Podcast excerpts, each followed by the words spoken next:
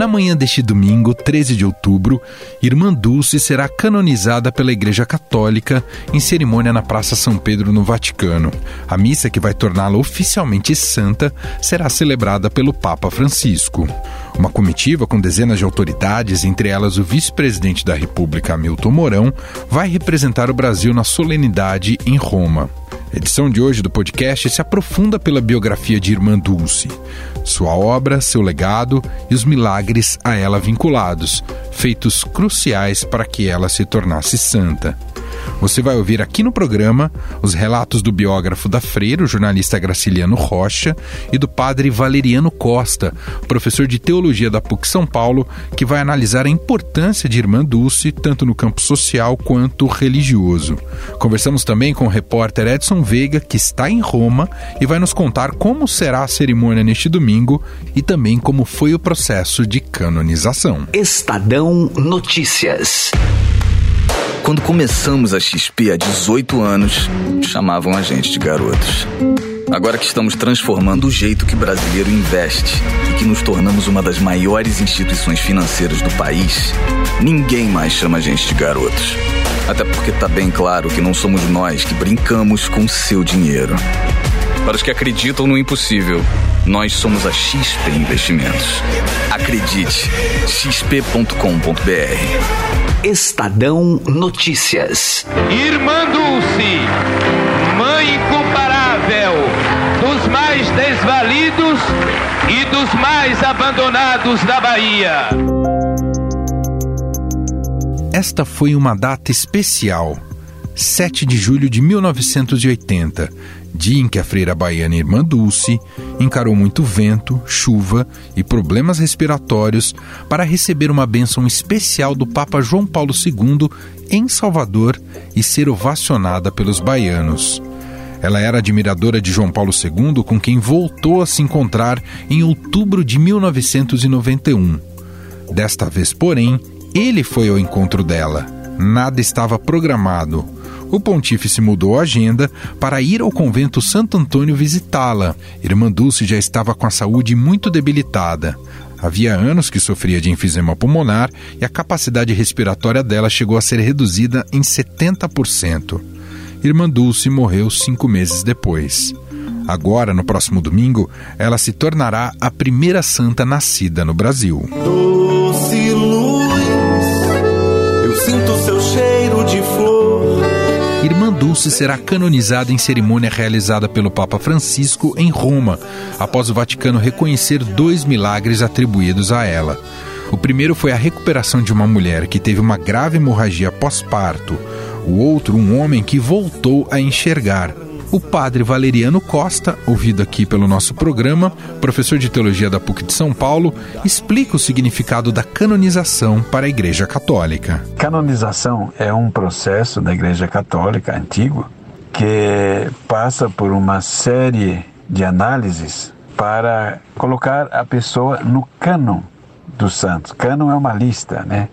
No caso da Irmã Dulce, o que, que realmente significa a sua canonização para a Igreja Católica. A Irmã Dulce é uma figura especialíssima, uma mulher de uma devoção a Deus e um amor aos pobres a todo a todo teste. Para o padre Valeriano Costa, Irmã Dulce segue o mesmo caminho da missionária macedônica, naturalizada indiana, Madre Teresa de Calcutá que recebeu o Prêmio Nobel da Paz em 1979 pelo serviço prestado à humanidade com seu trabalho de ajuda às populações carentes. Comparando o que foi a Maria Teresa de Calcutá na Índia, que teve o mesmo o mesmo perfil.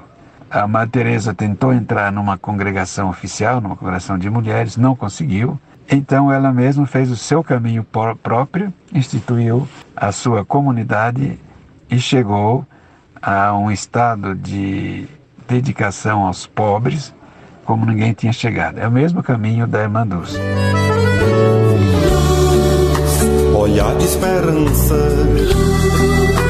as doces palavras. Independentemente da religião, Irmã Dulce é um exemplo de mulher que soube universalizar a ideia de solidariedade, compaixão e empatia Esta é a opinião do jornalista Graciliano Rocha, autor do livro Irmã Dulce, a Santa dos Pobres, obra que rendeu oito anos de pesquisa. Diego Carvalho entrevistou o biógrafo para saber mais sobre a história da primeira santa brasileira.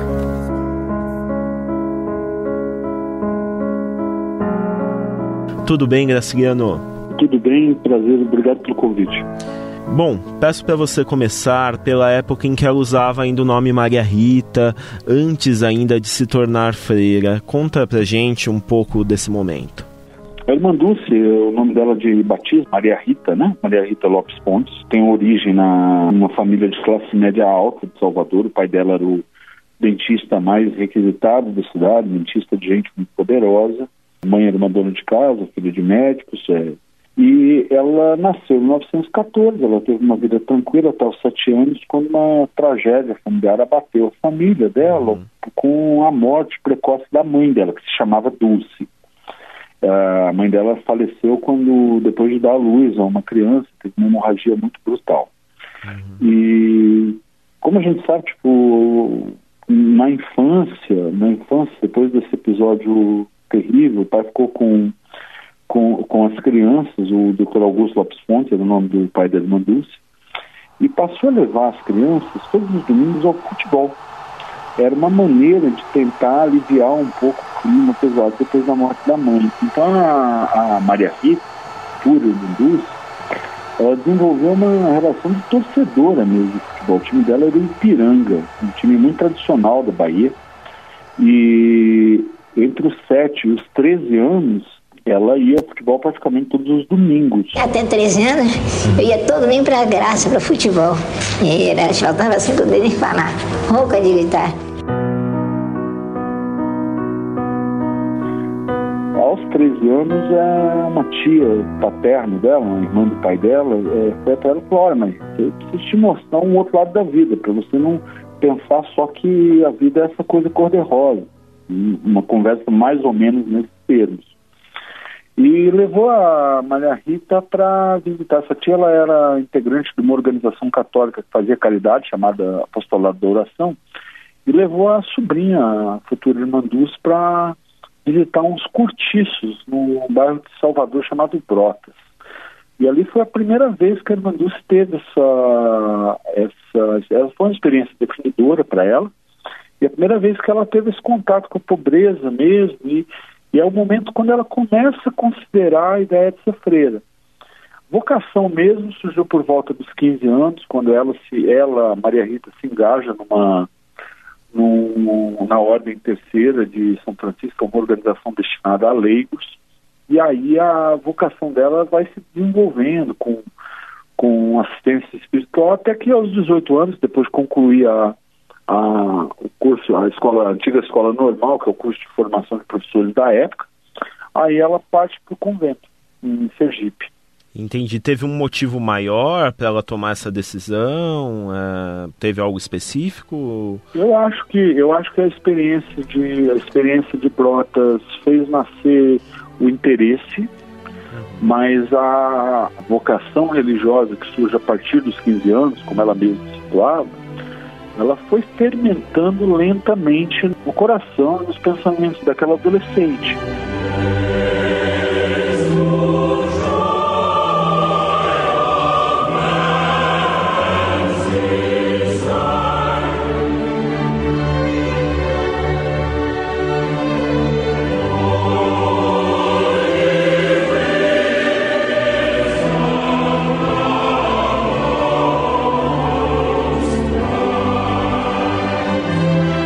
Mais tarde ela passou a administrar uma obra enorme assistencial em Salvador. É, conta um pouco também sobre isso, como foi esse início. É, isso surge mais tarde, em 1949. Uhum. Ela já era uma religiosa. Ela já era uma religiosa de, de, de 35 anos. Uhum quando ela, ela, ela, ela, ela já era uma religiosa de 35 anos, quando ela decide, ela já, já vinha acolhendo há muitos anos é, pobres, que pessoas doentes que agonizavam no meio da rua. Era um período dos anos 30, 40, 50, era um período que não havia saúde pública como nós conhecemos hoje.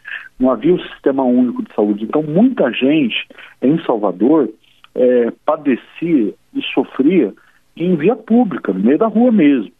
A irmã Luz já vinha cuidando de atendendo pacientes na rua, invadindo pequena, invadindo casinhas ou, ou prédios públicos abandonados para instalar esses pacientes. Até que em 1949 ela, ela decide transformar o que era o galinheiro do convento onde ela morava uhum. num ambulatório improvisado. Ela mandou matar as galinhas, é, é, limpou, limpou, limpou aquele galpão e colocou colchões, estradas de colchões ali e instalou 70 pessoas. Essa é a origem do hospital dela, que hoje é um dos maiores hospitais do país, uhum. um dos maiores hospitais do Nordeste. É, e quais são os aspectos mais marcantes que você destacaria na Irmã Dulce, tanto do ponto de vista mais humano, como também do ponto de vista empreendedor? O Vaticano vai reconhecê-la como santa oficialmente nesse domingo, uhum. depois de um longo processo de mais de 20 anos em que investigou-se a vida dela, e que o Vaticano atribuiu a ela dois milagres, duas curas. Primeiro, o primeiro de uma, de uma mulher chamada Cláudia Chan, que teve uma hemorragia muito brutal e foi desenganada pelos médicos, só que sobreviveu sem uma explicação adequada da ciência, isso aconteceu em 2001, foi o primeiro milagre dela. O segundo milagre foi a cura de um homem, de um homem que estava cego há 14 anos, que o Vaticano atribui à irmã Dulce. Então, assim, por um lado tem, tem esses feitos extraordinários que são atribuídos a ela, por outro, ela tinha fama de santa quando ela estava viva, por causa da, dessa vocação e desses resultados incríveis que ela teve acolhendo as pessoas mais necessitadas. Eu sei que é difícil fazer essa definição, mas eu gostaria que você dissesse quem era Deus para a irmã Dulce. É possível definir? Um companheiro, de, um companheiro de jornada em quem ela confiava infinitamente e, e essa confiança fazia com que ela não tivesse medo de tomar riscos para empreendimentos que, por mais que parecessem temerados, por exemplo, instalar 70 pessoas num antigo galinheiro, Deus e Dulce eram companheiros de jornada, alguém que eles tinham uma relação muito íntima. A Irmã Dulce ela foi, ela foi a brasileira mais espetacular do século XX por causa do legado que, do legado que ela deixou, legado que ela deixou, que transcende a religião. É de, obviamente, os católicos a consideram uma santa, mas gente de todas as religiões reconhecem nela a marca da solidariedade. O amor de Deus, Deus mandou amar o próximo a si mesmo, mas como, como a si mesmo grifado. Não como a si mesmo que dá uma esmola, dá um pão, um café. Como a si mesmo a gente quer mais do que isso. Que amor, quer cuidar do carinho, então. Aleluia.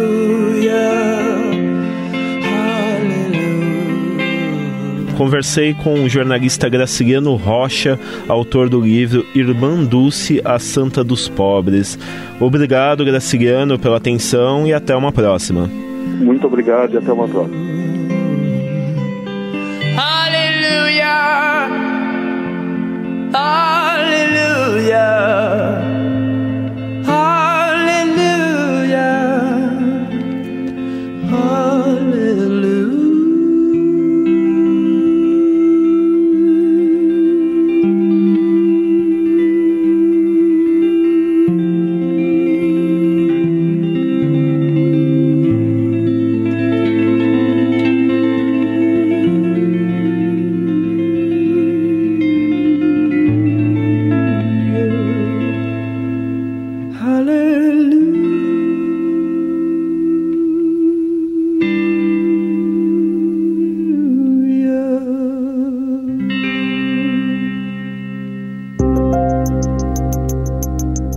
Entre autoridades, parlamentares e convidados, pelo menos 35 pessoas vão integrar a comitiva brasileira que irá acompanhar a cerimônia de canonização da irmã Dulce no Vaticano.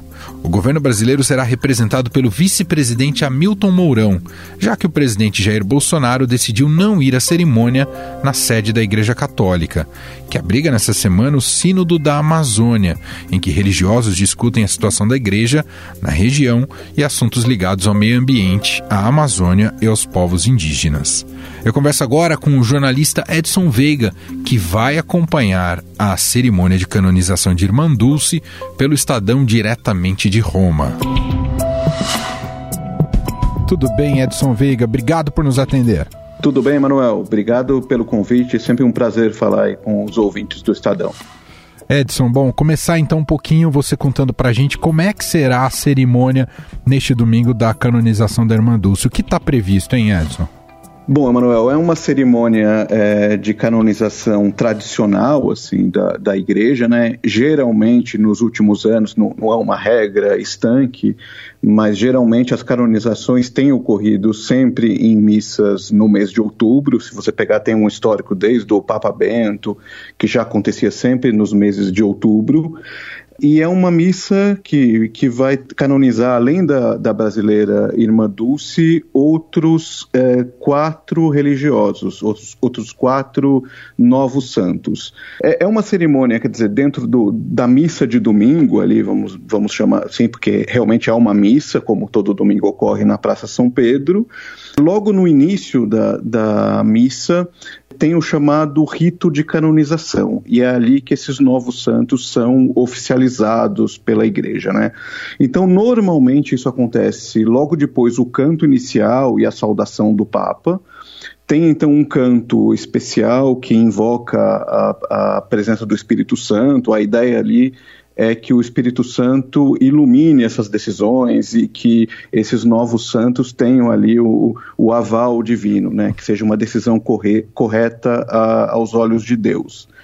Então, o prefeito da Congregação para a Causa dos Santos, que é o, o, organismo ali do Vaticano que é responsável pelos processos de, de canonização, esse prefeito ele apresenta aos, ao Papa de modo oficial os novos santos, o nome desses novos santos. É, atualmente, esse, esse prefeito é o cardeal italiano Giovanni Angelo Beccio. Uhum. Logo em seguida, tem uma, um canto da ladainha, e aí então, só nesse momento é, o momento, é, é a, a, hora mais esperada, né? Quando o Papa faz uma oração, que é uma fórmula da canonização, ela pode ter variáveis, mas é uma oração em latim, é, que o Papa lê e em seguida, é, assim que ele termina essa leitura dessa oração, oficialmente a igreja tem novos santos. Oficialmente, a irmã Dulce será uma santa. Agora, falando um pouquinho mais, Edson, sobre o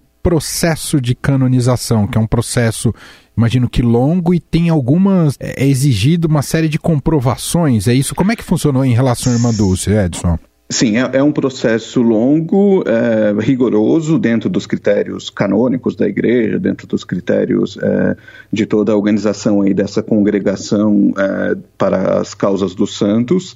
Ele sofreu ao longo do tempo muitos ajustes, algumas simplificações também. No papado de João Paulo II, nos anos 80, houve uma, uma simplificação no processo justamente para manter o rigor, mas também facilitar ali, eliminando algumas burocracias.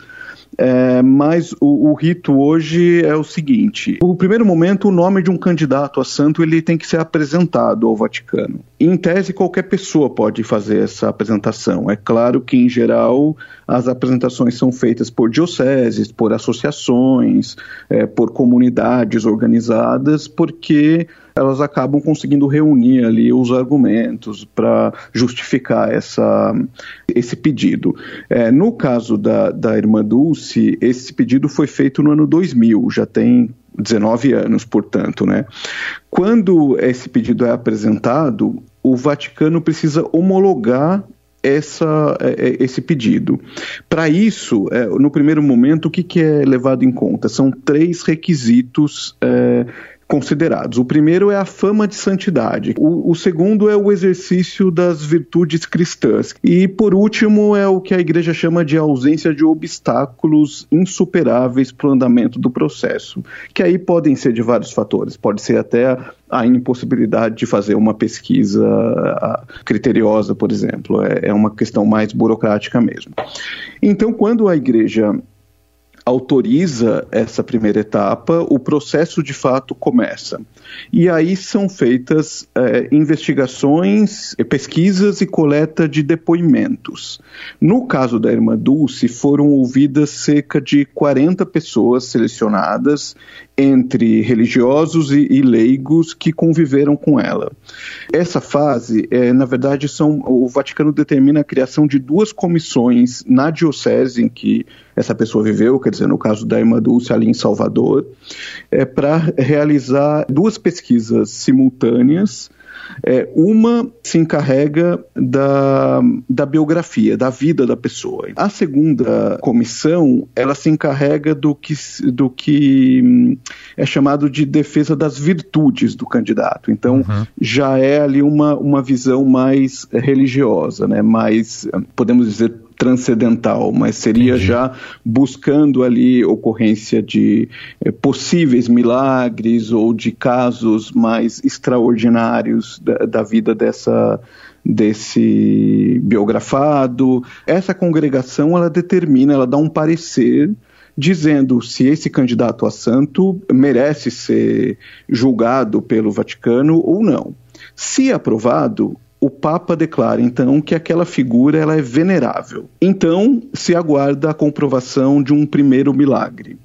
É, isso pode demorar anos, pode varia caso a caso. É o primeiro milagre que permite a beatificação, que seria o primeiro estágio. A canonização exige ainda um, um, segundo milagre. Quer dizer, no caso da Emma Dulce, foram dois milagres analisados pelo Vaticano, é, aí tem alguns peritos que fazem toda essa análise, concluem que ela é merecedora da, da canonização. Muito legal, esse é o Edson Veiga, tá direto da Europa. Adorei a conversa, obrigado, bom trabalho para você em Roma e a gente se fala em outra oportunidade. Um abraço. Muito obrigado, bom trabalho para vocês aí também. Estadão Notícias. O Estadão Notícias desta sexta-feira vai ficando por aqui. Contou com a apresentação minha, Emanuel Bonfim, produção de Diego Carvalho e Marcela Coelho e montagem de Afrânio Vanderlei. O diretor de jornalismo do Grupo Estado é João Fábio Caminuto. Mande seu comentário e sugestão para o e-mail podcast@estadão.com. Um abraço para você, um excelente fim de semana e até mais. Estadão Notícias.